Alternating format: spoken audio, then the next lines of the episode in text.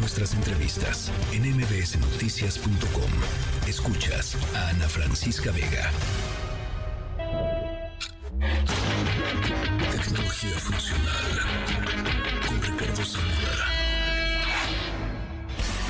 Bueno, pues Zamora. Qué bonita tradición estar en MBS en las tardes, tardes, noches, platicando de tecnología. Lo extrañaba, lo extrañaba mucho. Sí, nosotros te extrañábamos mucho, Zamora. Estamos felices de que regreses a cabina a, platicarnos de todos estos temas. Y, siempre te agradecemos tu buena onda, hijo, porque en, toda la pandemia eh, eh, eres de esos, de esas voces de una lucecita entre tanta oscuridad, hijo. La verdad, en serio. Sí, yo creo que la tecnología es algo que, que tiene sus épocas, en términos de la industria se conoce como los veranos y los inviernos y yo creo que durante, durante la pandemia nos tocó ver qué tanto podía hacer por nosotros la tecnología, ¿no? y, creo que ahora nos vuelve a tocar otra, bueno, no es, no es verano, ahí me equivoqué, es primavera o invierno, y nos toca otra primavera con la inteligencia artificial, que ha sido el tema que nos ha traído las últimas semanas interesado. Y sí, entiendo, de repente la agenda es pesadita, ¿no?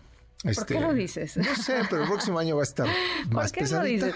No, pero, pero a ver, yo creo que el tema de inteligencia artificial, eh, de, como que de pronto se revolucionó. O sea, le pusieron ahí macroturbo.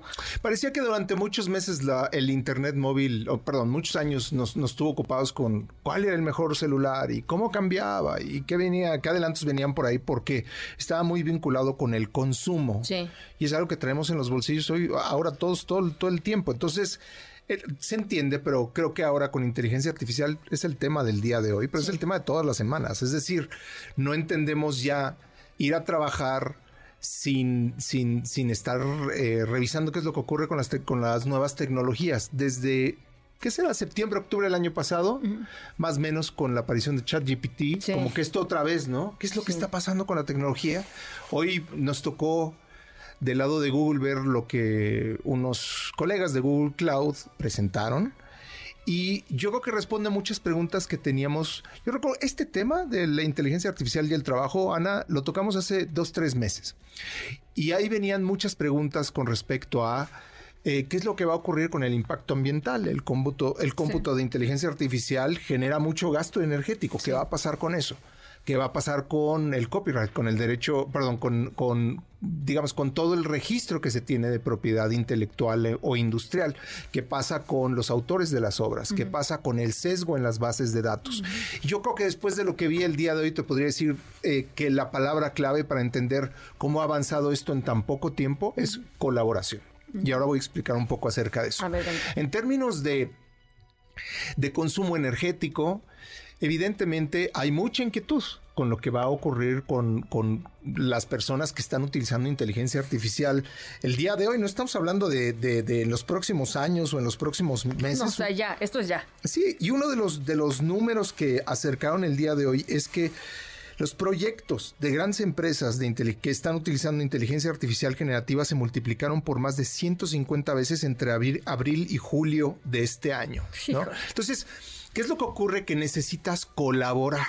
Se anunció, por ejemplo, una colaboración con un fabricante de microprocesadores que están adecuados al consumo o a la demanda de estas nuevas tecnologías. Entonces son, especiales, ¿no? O sea, estos microchips son, son, digamos, tienen características particulares. Hoy leía justamente en la revista Wired, ¿no? Este, tienen características muy particulares. O sea, no es el mismo chip que se usa para los coches o para los celulares que para lo que está pasando. para lo que está pasando ahora. Y esto, bueno, se va a incrementar la eficiencia de estos microprocesadores, pero evidentemente necesitas una infraestructura para operar completamente con energía libre de carbono 24 horas al día, siete días a la semana y evidentemente esta es la inversión que todas las empresas de tecnología están lanzando para los próximos años. Entonces, consumo energético se va a reducir.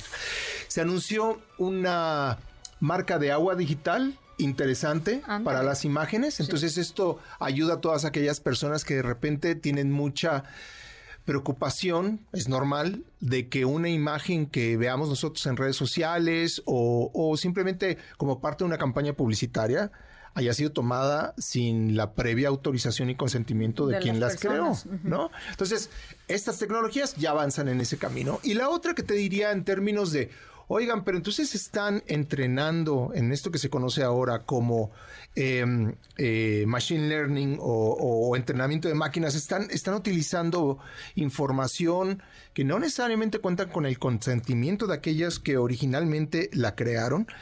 Y no, ahí se ve otra colaboración.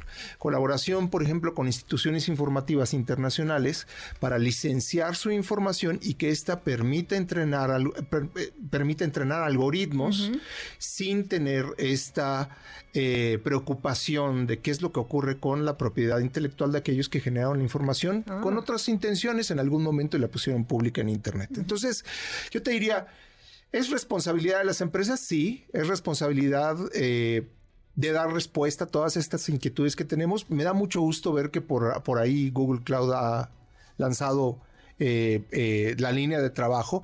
Y en términos de qué es lo que va a ocurrir para las personas, digamos, para los que el día de hoy vamos a estar en una oficina y qué, qué va a pasar con, los, con la inteligencia artificial.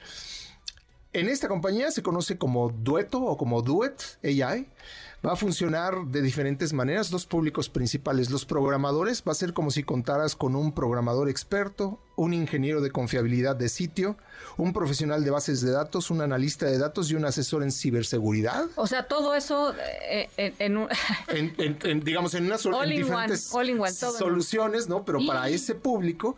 Y en cuanto a, pues, las personas que trabajamos en las oficinas, pues también eh, estas tecnologías lo que nos van a ayudar es a contar con un colaborador siempre activo que me va a ofrecer eh, eh, apoyo para rebotar ideas y escribir, un experto en hojas de cálculo, un director de proyectos, un tomador de, notas en las reuniones. Lo que nos quieres decir es que ya no vamos a tener que seguirnos peleando con el Excel, por ejemplo. Sí, exacto. O las hojas de cálculo porque habrá una herramienta de inteligencia artificial que nos resuelva lo que nos tiene que resolver, que nos tome la nota de las reuniones, entonces tú ya nada más vas a estar en una reunión haciendo, el, eh, pues poniendo atención, no necesariamente Ya nadie va a tener que distraerse en tomar las notas, si necesitas de repente bocetos de diseño gráfico, las vas a poder tener en, muy, en, unos cuantos minutos. Y que ahora a partir del día de hoy ya se anuncia que está disponible para los usuarios de Workspace, que es la suite de... Eh, de productividad de Google. Aquí es importante decir algo, Ana. Eh, escuchaba hace unas semanas esta frase que decía, oigan, entonces si la inteligencia artificial escribe libros, vamos a ya no vamos a escribir libros. No, a ver, la inteligencia artificial puede ayudar creativamente, pero no va a sustituir a un autor. Puede escribir mucho, pero puede escribir mucho y malo, ¿no? Entonces, aquí no es una cuestión de, de, que la cantidad vaya a generar el mismo impacto que la calidad, ni por mucho, sino que simplemente vamos a tener que trabajar distinto. Y que, y esto ya se ha visto en diferentes estudios por diferentes instituciones que están poniéndole lupa a este asunto, organismos internacionales, etc., la capacitación es clave. Sí. El que le entremos es clave. A ver, los gobiernos frente a este reto inmenso que, digo, esto es una probadita en un ámbito muy particular, que es el ámbito de las oficinas, ¿no? El ámbito laboral. Pero, pero los gobiernos pues tendrán que apostarle a capacitar a sectores amplísimos de su fuerza laboral para que empiecen a hacer las cosas de manera distinta y que de alguna manera puedan, eh, eh, pues, digamos, beneficiarse del uso de herramientas eh, de inteligencia artificial, las empresas o los sectores, sin que eso signifique un despido masivo de trabajadores, ¿no? O, que sustituya la educación, o que sustituya la seguridad, o que, es decir, tenemos que utilizarlos como herramientas, ¿no? Pero, pero creo que el mensaje que me gustaría dar, porque sí, sí es el tema, es que sin importar qué hagamos, no tengamos miedo. Este. O sea, nada más no hay que ser pasivos, ¿no? O sea, no tenerle miedo, pero, pero la pasividad no es la, solución aquí. Sí, yo creo que, yo creo que evitar decirnos a nosotros mismos es que eso es para otra generación, es que solo los jóvenes traen ese chip, es que solamente fulano de tal entiende. No, la tecnología se ha hecho muy, muy fácil con el tiempo. Entonces, no tenerle miedo y entrarle. Híjole. Colaboración, te digo. Oye, está, bueno, está bueno. ¿Y, cuándo vamos a poder ver estas, o sea, estas herramientas ya en nuestro... Mira, te diría que... O sea, ¿cuándo voy a hacer mi hoja de cálculo? ¿Cuánto vas a poder hacer? Este, algunos de estos productos van a llegar como soluciones de las empresas, es, decir, va a depender, son soluciones empresariales. Y otras, este, en breve van a llegar, este, evidentemente mucho de este de este avance es progresivo justamente también porque hay que tener consideraciones a veces en términos de el consumo de, de, cómputo que está generando esto. Es decir, si de, la noche a la mañana le enciendes el switch a todo el planeta, pues evidentemente no será algo consciente ni muy responsable. Entonces, progresivamente, pero para allá vamos todos. Pues qué interesante. Zamora, mil gracias como siempre. qué bonito, qué, bonito verte acá. Radio este, se vive bien en la cabina. ¿Verdad? Es diferente, ¿no? es muy distinto, es muy distinto. Estás platicando con personas, sí. ¿no? Entonces, es un asunto serio. Hay, que, venir la, la pandemia nos obligó durante muchísimo tiempo a estar alejados. Qué bueno que la tecnología lo permitió. Eh, en otro momento no hubiera sido posible.